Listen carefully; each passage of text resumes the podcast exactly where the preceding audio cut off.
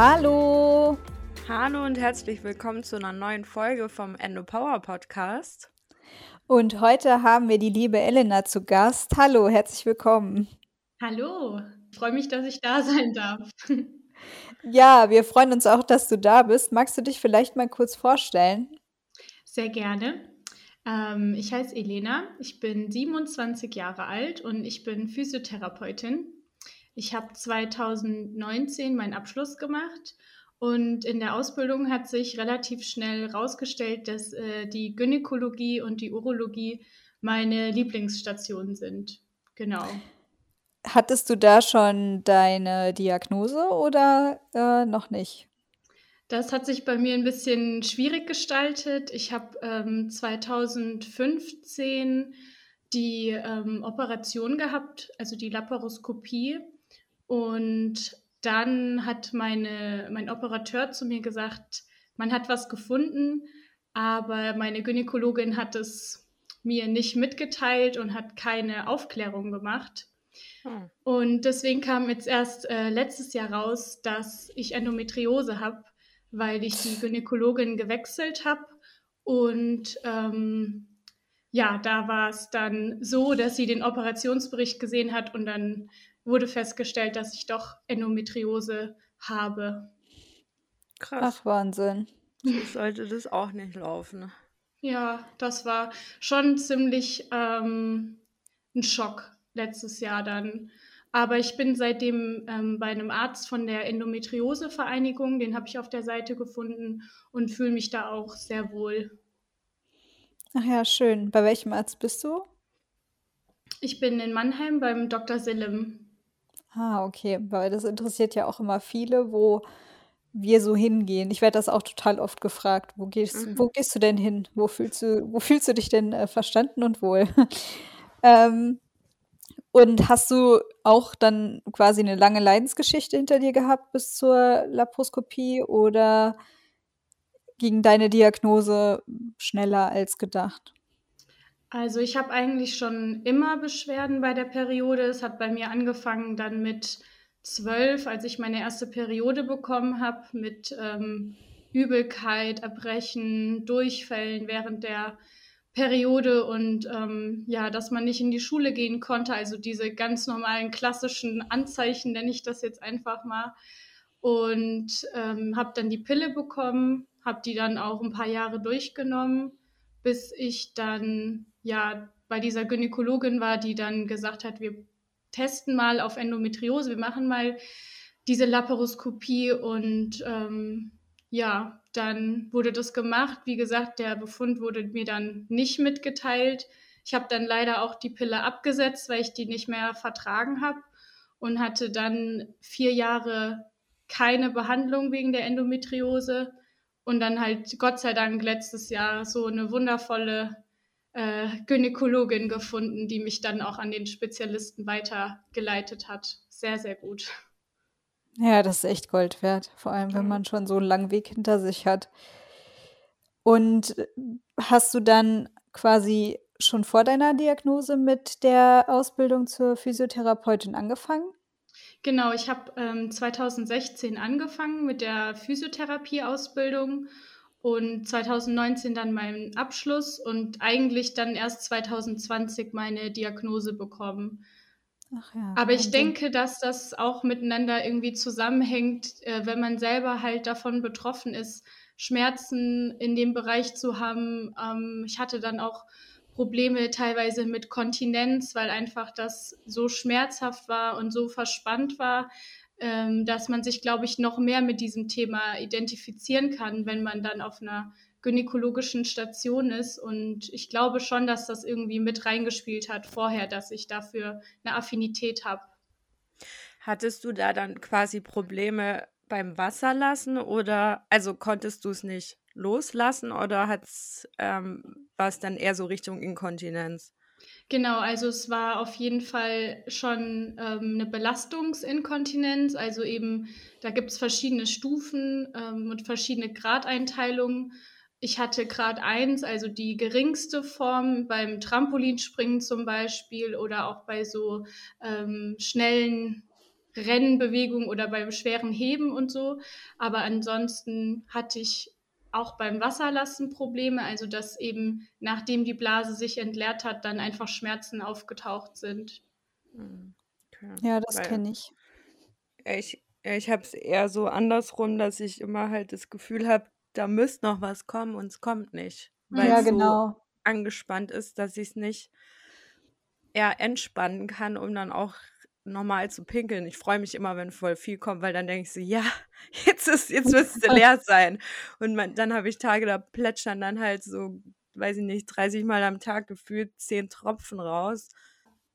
Genau, also bei mir ist das auch so. Ich habe äh, auch eher das Gefühl, dass sie sich nicht ganz entleert, beziehungsweise ist das ja auch schon immer so das Problem gewesen. Weshalb der Dr. Putz auch diese Elektrostimulation zur also Biofeedback, Beckenbodenentspannung, ähm, mir verschrieben hat. Und ich muss sagen, es hat schon echt was gebracht. Man muss halt regelmäßig machen. Das glaube ich, der größte Kampf mit dem inneren Schweinehund, aber wenn man es macht, dann äh, hilft es schon viel. Deswegen halte ich auch sehr viel von Beckenboden, ja, Gymnastik oder Physiotherapie, weil ich glaube, dass das einem in vielen Bereichen sehr gut helfen kann. Ja. Ich glaube auch. Also ich glaube auch, dass es sehr sinnvoll ist, das als ergänzende Therapie zu machen. Ähm, von der Endometriose kann man halt nichts heilen, aber die Symptome, die dadurch entstehen, kann man mildern. Das ist ja schon mal was. Jetzt ist Physiotherapeutin ja schon sehr körperlich belastender Beruf. Kommst du damit gut klar? Also lässt sich das gut mit der Endometriose vereinbaren? Ja, ich würde schon sagen, dass sich das gut vereinbaren lässt, ähm, seit ich die Hormontherapie angefangen habe. Die schlägt eigentlich ganz gut bei mir an. Also ich habe nicht mehr diese schmerzintensiven Tage. Ich habe, ich würde sagen, so einen leichten Dauerschmerz, aber eben nicht mehr diese ähm, ja, Spitzen an Tagen der Periode oder am, an den Tagen des Eisprungs. Die gibt es eigentlich nicht mehr bei mir. Ähm, ich habe meinen Arbeitgeber darüber aufgeklärt, dass ich Endometriose habe. Die sind da auch sehr liebevoll und verständlich und ähm, äh, verständnisvoll. Das ist, das ist auch sehr viel wert. Und das letzte Jahr war hart und hat mich auch viele Nerven gekostet, ähm, weil es mir da auch einfach oft nicht so gut ging, da bevor ich mit der Hormontherapie angefangen habe und bin da jetzt auch sehr dankbar dafür, dass ich äh, da was für mich gefunden habe. Ich habe von, ich weiß nicht, ob man hier Marken nennen darf, aber wenn ich das darf. Klar, also meinetwegen schon. Ja, perfekt. Denn äh, ich habe von äh, The Female Company diesen Hot Stuff Bag. Das ist so eine Wärme, Wärmkissen, ah, was ja. man sich um den Bauch binden kann. Ah, ja. Und ja. das ist perfekt für die Arbeit. Also ich trage den eigentlich ja täglich irgendwie unter meinen T-Shirts. Also man sieht den auch nicht, dass ich da jetzt ein Wärmekissen habe. Und bei Bedarf kann ich auch Schmerzmittel nehmen oder ich lasse mich krank schreiben, aber das ist wirklich dann in den Fällen, wenn ich diese Peaks habe, also nicht bei diesem latenten Dauerschmerz, nur wenn es halt dann gar nicht mehr geht. Klar. Ja, also ich muss auch sagen, dass ich die Sana Heat Panty äh, diese Woche wieder sehr ausgereizt habe. Also mhm. mir, das ist schon echt eine Hilfe im Alltag. Äh, Gerade wenn man zur Arbeit muss, weil manch, manchmal kann man ja auch also in manchen Berufen Homeoffice machen, aber ich musste auch zur Arbeit und ich war so dankbar für diese Sana Heat Panty. Ohne die wäre das, glaube ich, nicht so gut gegangen, weil doch trotz äh, Spirale merke ich meinen Eisprung doch deutlich. Hm. Ja, ich bin auch sehr, sehr dankbar für so Wärme, ähm, Wärmeanwendungen. Also das hilft mir eigentlich immer sehr gut. Ja, dann mal zurück zum, zur Physiotherapie. Ähm, wie schnell nach einer Bauchspiegelung ist denn zu empfehlen, dass man quasi zur Physiotherapie geht? Also es gibt äh, unterschiedliche Phasen, in denen man sich nach einer Operation befindet. Es gibt erstmal die Akutphase, das ist so bis zum fünften Tag ungefähr. Dann gibt es die Proliferationsphase, die ist bis ungefähr drei Wochen nach der Operation. Da bildet sich einfach das Gewebe an der Narbe, sage ich mal, also die, der Verheilungsprozess der erste Schritt. Und ab der dritten Woche ist man dann in dieser Remodellierungsphase. Und da passiert dann auch nochmal diese Wucherungen, die quasi in der zweiten Phase entstehen, bekommen in der dritten Phase wieder die Funktionsfähigkeit sozusagen zurück, für die sie eigentlich gedacht sind. Und in der Akutphase wenn man sich ähm, ja operieren lassen muss, eine Bauchspiegelung machen lassen muss, dann ähm, hat man ja häufig das Problem, dass der Bauch nach, dieser, nach diesem Eingriff voll mit Luft ist oder auch, dass es irgendwelche Schwellungen gibt oder dass man auch vielleicht Angst hat vor dem Toilettengang. Deswegen bietet sich das an, entweder direkt im Krankenhaus oder in dieser, auf dieser Station, wenn das möglich ist, mit einer Physiotherapeutin zu arbeiten.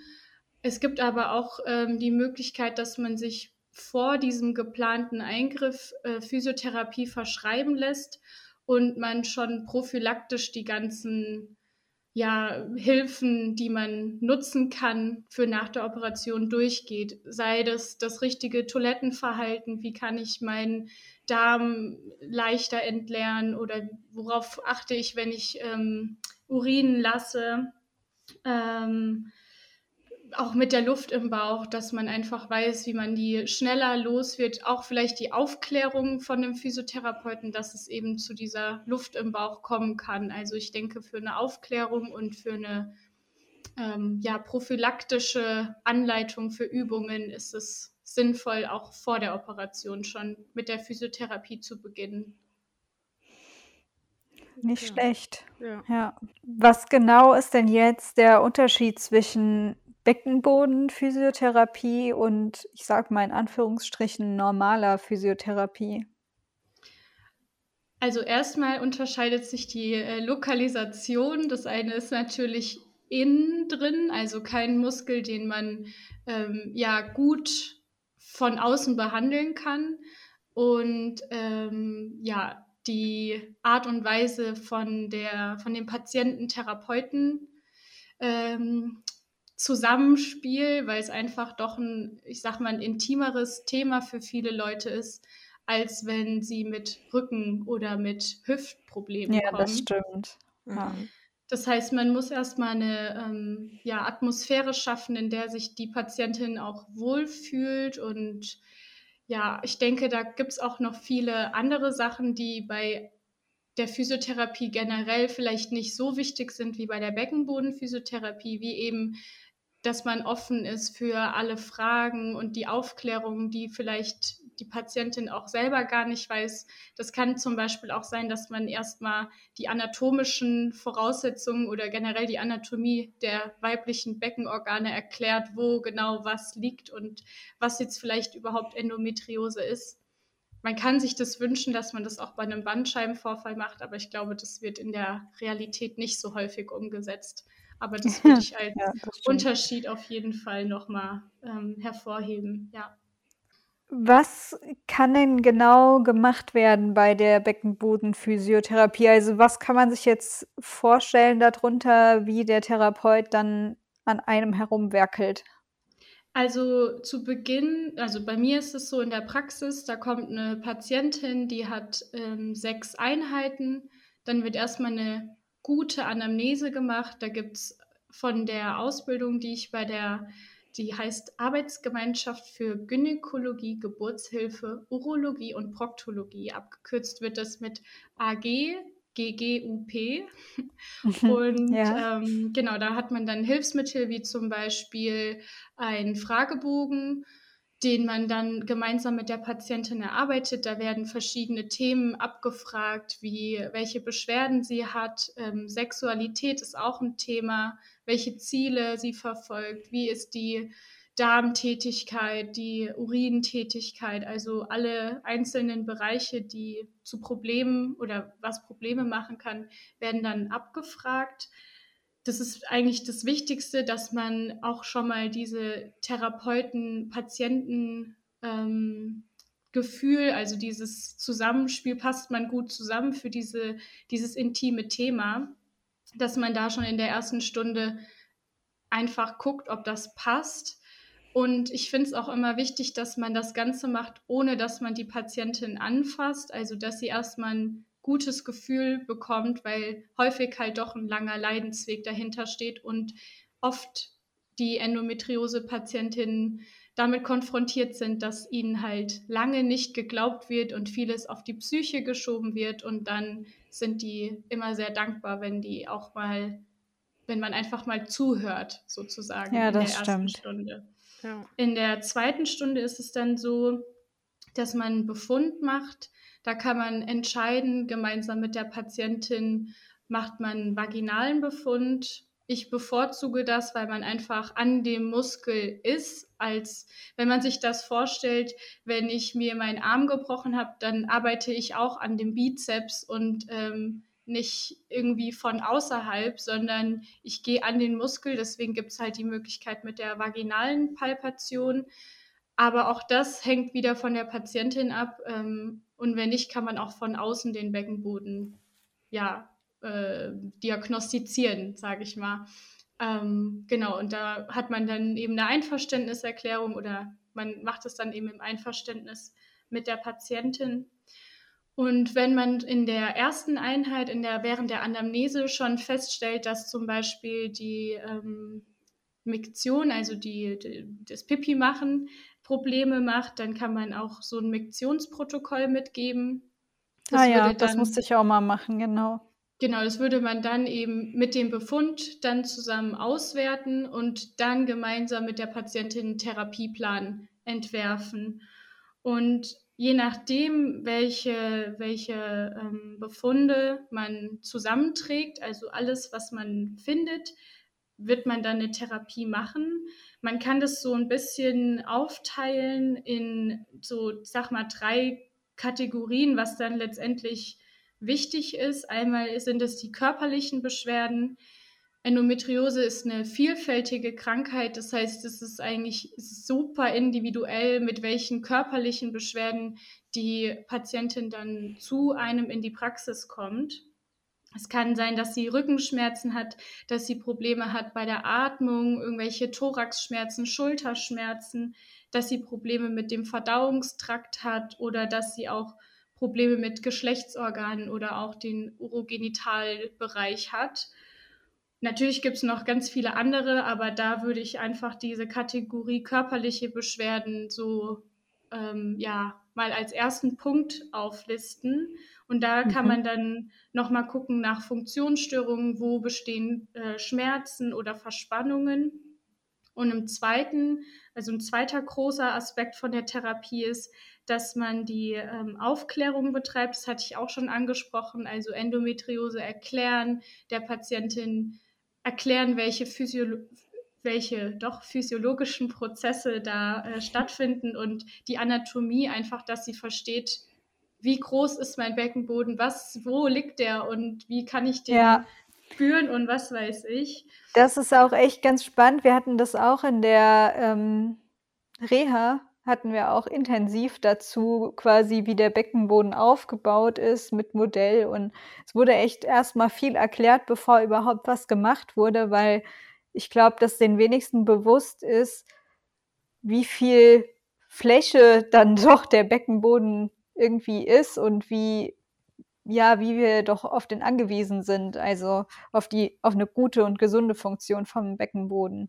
Ja, da kann ich dir auch nur zustimmen. Also wenn man äh, sich anschaut, wie das in der Praxis abläuft, da sind echt verrückte Sachen dabei. Also ich lasse die Patienten auch immer schätzen, wie, wie dick der Beckenboden ist und äh, wo sie denken, wo der liegt und so. Und da kriegt man echt ähm, ja, verrückte Sachen zu hören. Ja, die in dem Krankenhaus, die ähm, Physiotherapeutin, die kennst du auch, Vanessa. Das, wie hieß sie nochmal? Ähm, Dorothee, glaube ich, ne? Doro, ja. ja. Das kannst du, ja. die hat auch gesagt, äh, dass sie ihre Hand jetzt mal so legt, dass sie fühlen kann, ob ich den Beckenboden anspanne oder nicht. Und es hat doch ein paar Anläufe gebraucht, bis ich dann das richtige Körperteil angespannt habe, um zu merken, ach, das ist mein Beckenboden. Ah, okay. Ja, das stimmt. Also das ist auch ähm, so das Problem. Ich habe auch Prostata-Patienten, das erzähle ich jetzt nur mal ganz kurz am Rande, die haben meistens noch weniger Ahnung als Frauen, aber auch bei Frauen ist es so, dass die einfach zum Beispiel den Po mit anspannen Ja, oder irgendwie die genau. Beine oder so, also dass sie gar nicht wissen, wie man den Beckenboden richtig innerviert. Und ja, da, das gehört einfach auch dazu, dass man äh, da richtig anleitet.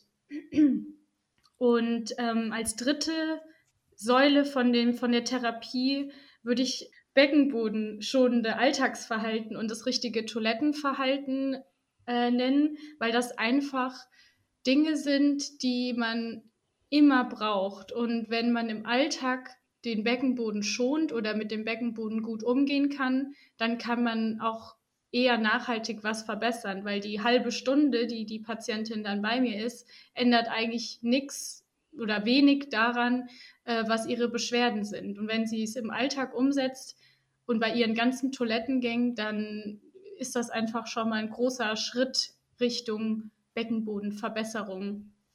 Das ist zum Beispiel, dass man, äh, es gibt so eine Puborektalschlinge, die ist um den Darm drumrum und wenn man auf Toilette sitzt, dann kann man diese Puborektalschlinge entlasten, indem Was man ist das die. bitte für ein Name?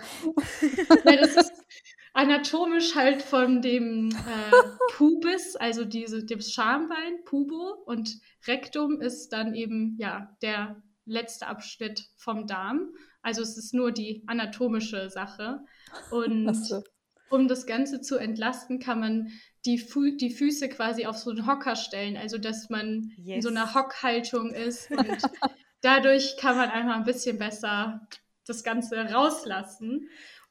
Und wenn wir schon bei so Toilettenverhalten sind, wollte ich auch noch sagen, dass der Mythos immer noch besteht, dass man beim Urin, ähm, also beim Urinieren, dass man den Urinstrahl anhält. Und das möchte ich jetzt noch mal nutzen, um zu sagen, dass das nicht gut ist, dass man das nicht machen soll, weil in unserem Gehirn findet ein Prozess statt, der sagt, ich möchte jetzt meine Blase entleeren. Also die neuronale Bahnung ist so, ich spüre einen Drang und mein Gehirn sagt, okay, Beckenboden öffne dich, Blase entleer dich. Wenn ich jetzt willkürlich in diesen Prozess eingreife, kann diese Bahnung durcheinander kommen und man kann nachhaltig eine äh, Inkontinenz entwickeln. Ach, und wenn man den Urinstrahl anhält, wird nicht der komplette Beckenboden innerviert, sondern es ist nur ein kleiner Teil. Also es bringt eigentlich nichts, um das überhaupt zu lokalisieren. Lieber in die Physiotherapie gehen und sich gut anleiten lassen. Das ist besser. Okay.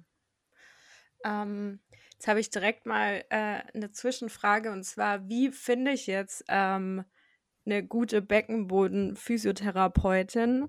Weil ich suche tatsächlich jemanden in Würzburg, wo das dann eben, ähm, ja, auch jetzt speziell, ich weiß nicht, ob, ob, Thema, ob das Thema Darm auch behandelt äh, werden kann. Ähm, aber wie finde ich da jemanden? Gibt es da eine spezielle Plattform mit Physiotherapeuten und Therapeutinnen, die sich darauf spezialisiert haben? Weil es gibt eine, die sich darauf spezialisiert hat in Würzburg, aber das würde ich wieder selber zahlen müssen. Mhm. Ja, das ist ja das große Leid der Endometriose, dass man so viel selber bezahlt. Ja. ähm, also es gibt diese Seite, die ich ja vorhin schon genannt hatte, über die ich meine Ausbildung gemacht habe, diese AGGGUP. Ähm, die hat eine Therapeutenliste und da gibt es immer hinten dran Buchstaben A, B, C, D und dann sieht man, wie viele Fortbildungen die der Therapeut hatte und man sieht hm. hinten dran nochmal eine Spezialisierung, worauf der Therapeut sich quasi spezialisiert hat. Es gibt keine eigene ähm, Kategorie für Endometriose, aber man kann da andere Kategorien sich anschauen, was vielleicht am ehesten was für einen ist. Da gibt es zum Beispiel, wenn ich das richtig im Kopf habe, so ähm, manuelle Techniken oder irgendwas, ich weiß gar nicht mehr, Beckenbodenprävention oder sowas. Und dann kann man dann nochmal genauer nachgucken. Und ansonsten, ich würde es ausprobieren. Ich finde immer, das ist wichtig, dass es halt mit beiden gut passt, dass es menschlich halt auch gut passt. Das ist eigentlich für mich wichtiger, noch ein bisschen wichtiger, dass man sich da einfach wohlfühlt in der Atmosphäre. Ja, das stimmt. Und was man auch noch vielleicht das ähm, ist vielleicht auch noch so eine, so eine Sache, wenn man ähm, nach, danach fragt, ob die Person manuelle Therapie hat, weil bei der manuellen Therapie, das ist eine spezielle Ausbildung, die geht nochmal zwei Jahre. Das ist so eine physiotherapeutische Technik. Neben der normalen Krankengymnastik lernt man dann Gelenke zu behandeln und in dieser Ausbildung lernt man eben noch gezielter die Lendenwirbelsäule, Hüfte und das Iliosakralgelenk zu behandeln. Und vielleicht ist das nochmal sowas, worauf man auch nochmal achten kann. Aber ob das einen guten Therapeuten ausmacht, das äh, ja, weiß ich nicht. Ich glaube, da muss jeder für sich gucken. Aber auf dieser Therapeutenlistenseite findet man eigentlich zumindest Leute, die eine Beckenbodenausbildung gemacht haben. Genau, die Seite packen wir auch auf jeden Fall in die Show Notes. Ja, unbedingt. Vielleicht finde ich jemanden. Ich drücke dir die Daumen. Weil ich würde es so gern machen. Ähm, aber ja, irgendwie bin ich gerade da ein bisschen zu knausrig, das mhm. jetzt wieder selber zu bezahlen. Ja, das verstehe ja. ich. Mein Leidensdruck gerade noch nicht hoch genug. Ja, aber was man auch noch ähm, sagen kann, also weil ja viele äh, denken, oh Gott, wie komme ich denn überhaupt an ein Rezept dran? Das äh, verschreibt euch euer Frauenarzt und ihr habt das Recht eigentlich darauf, dreimal ein Rezept zu bekommen. Drei Sechser-Rezepte. Und auf der Seite der äh, AGUB, da findet ihr auch die Verordnungshilfe für Ärzte. Also ihr könnt das euch ausdrucken und damit zu eurem Arzt gehen und dann weiß er ganz genau, was auf dieses Rezept draufschreiben, was er da draufschreiben soll, wie viele Einheiten, wie oft und so weiter. Und dann kann er eigentlich euch gar nicht mehr wegschicken. Ja, das ist auch sehr gut. Das ist ein wissen. guter Tipp, ja, ja, auf jeden Fall. Ähm, also das Beckenbodenphysio ja insgesamt wichtig ist. Ich glaube, das, das haben wir jetzt schon ganz gut rausgearbeitet. Aber gibt es auch so eine zeitliche Begrenzung? Also wie lange sollte man Beckenbodenphysio in Anspruch nehmen? Oder ähm, gibt es irgend, gibt es einen Punkt, wo man sagt, okay, jetzt ist es nicht mehr sinnvoll? Also ich finde es immer wichtig, dass die Fragen alle geklärt sind von der Patientin. Dass wenn die Patientin das Gefühl hat, ich fühle mich sicher, ich habe ich hab, ähm, Hilfestellungen für meine ähm, Schmerzen, ich habe Hilfestellungen für meine anderen Nebenwirkungen oder anderen Symptome, die ich habe, und fühlt sich sicher und beendet von sich aus die Physiotherapie, dann ist es immer völlig in Ordnung.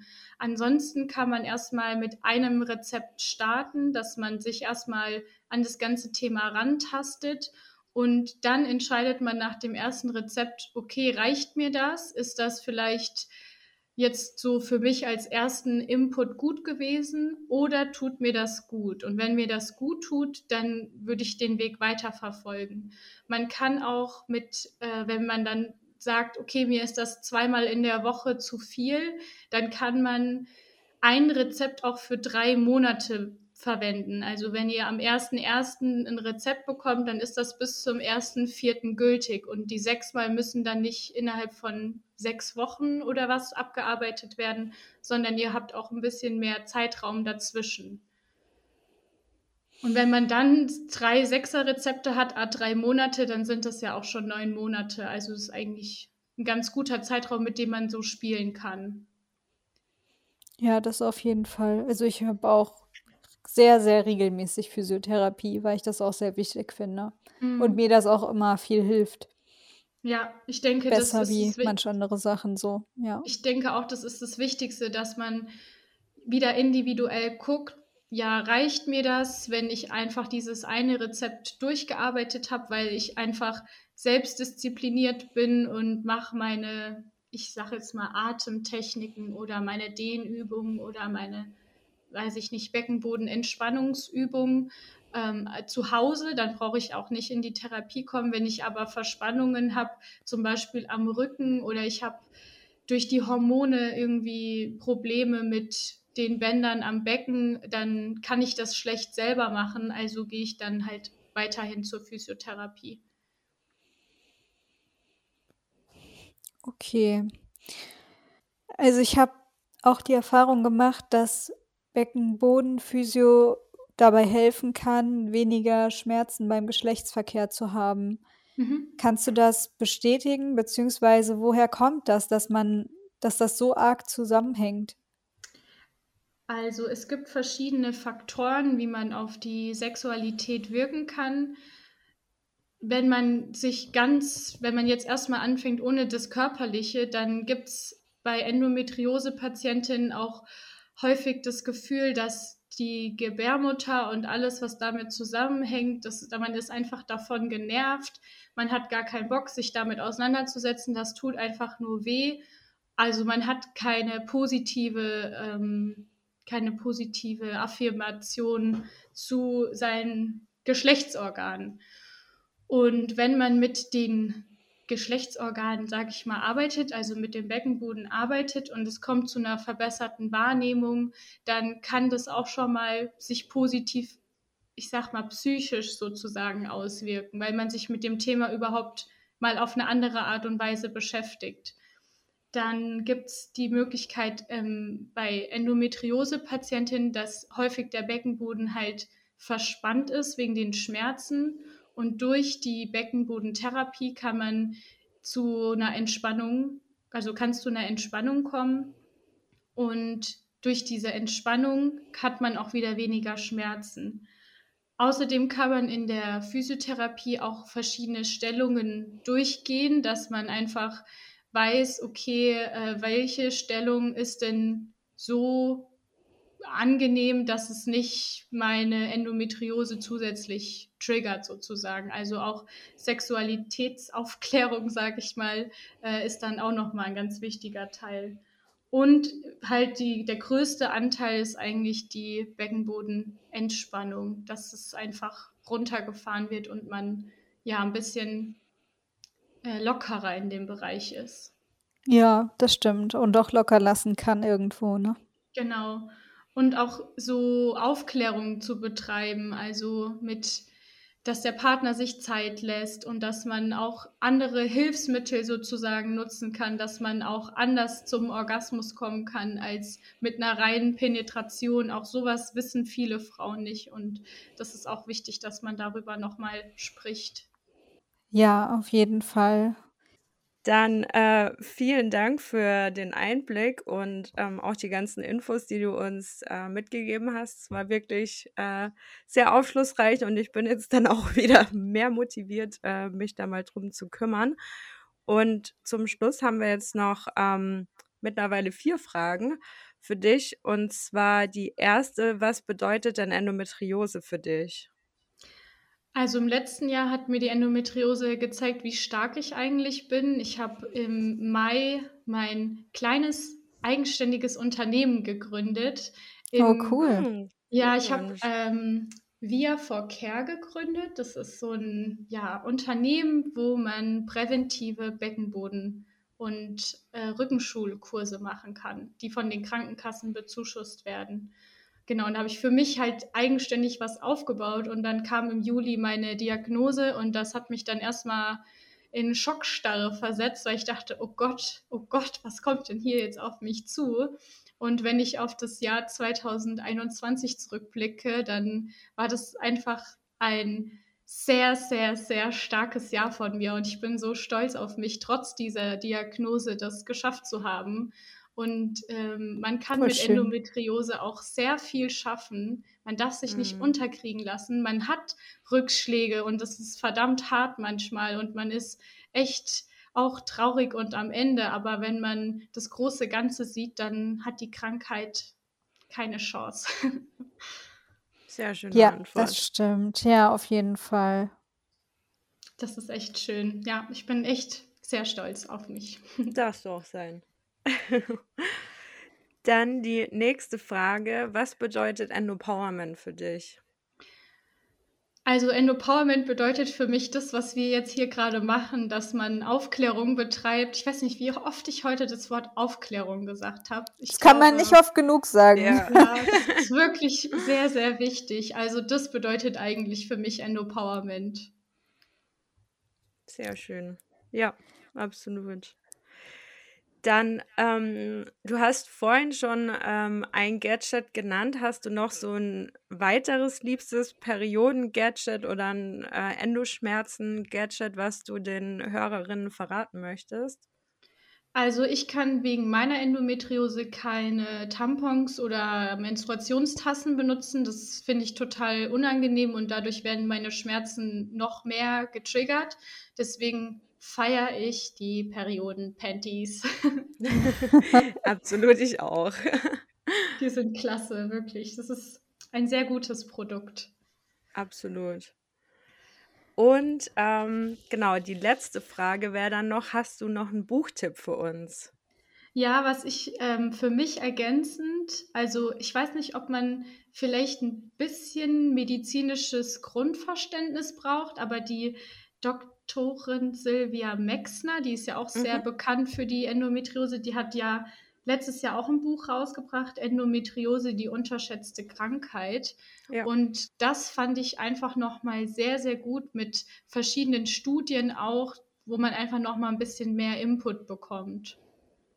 Ja, ja, fand ich also kann ich, kann ich auch auf jeden Fall empfehlen. Ich bin noch nicht ganz durch. Ich, ich lese ja nicht. immer so ein paar Bücher parallel und das ist jetzt, und es ist jetzt gerade ein bisschen in den Hintergrund gerückt, aber ich lese es noch zu Ende. Aber ja, ich habe immer so vier, fünf Bücher im Bett und dann lese ich immer so. Ja, ähm, so mache ich es auch. Worauf ich gerade Lust so. habe, genau. Ja. Weil irgendwie manchmal kommt man dann an den Punkt, so, wo man nichts mehr zu dem Thema hören kann. Ja. Und dann lege ich es weg. Und der Punkt, der war. Aber ja, soweit wie ich bin, kann ich es auch sehr empfehlen. Das ist ein cooles ja, Buch. bei mir war das auch so. Ich hatte ähm, mit dem Endometriose-Buch angefangen, hatte dann im, am 6. Dezember meine Prüfung zum sektoralen Heilpraktiker und davor habe ich dann so ein Anatomiebuch gelesen und habe dann auch pausiert und jetzt habe ich wieder angefangen. Das ist ja, sehr spannend. Also ich kann es nur empfehlen. Ja. Ja, schön. Vielen Dank. Sehr ja, gute Folge Dank. geworden. Wirklich Auf jeden spannend. Fall. Unterschätztes Thema. Nach wie vor. Definitiv. Mhm. Ja, das stimmt. Ja, und das ist echt blöd, weil ähm, ich selbst habe ja keine Physiotherapeutin. Also es gibt auf der Liste in Mannheim niemand anderen außer mich, was natürlich oh. toll ist. Das ist natürlich klasse. Kann man sich selber auch behandeln? Geht das eigentlich? Ja, genau. Und das ist dann, ähm, ja, ich bin nicht so selbstdiszipliniert. Das ist halt auch ein Problem. Ich bräuchte da auch feste Zeiten. Und ich habe, es gibt in Viernheim, also alle für die, die jetzt aus dem Gebiet hier äh, Mannheim und Heidelberg und so kommen, es gibt äh, in Viernheim die Frau Klausmeier von der Physiotherapie am Kapellenberg. Und die ist auch Osteopathin und bei der bin ich jetzt in Behandlung und die macht das sehr gut. Oh, super. Ja, auf jeden Fall. Schöner Tipp.